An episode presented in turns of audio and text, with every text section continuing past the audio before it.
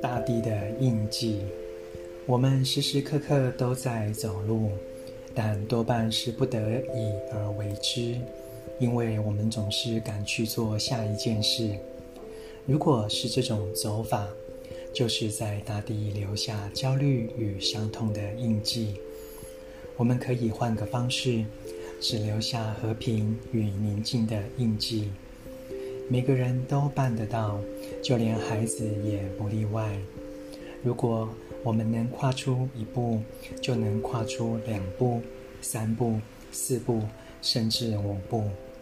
当我们跨出平静而快乐的步伐，就是为人类全体多跨出平静和快乐的一步。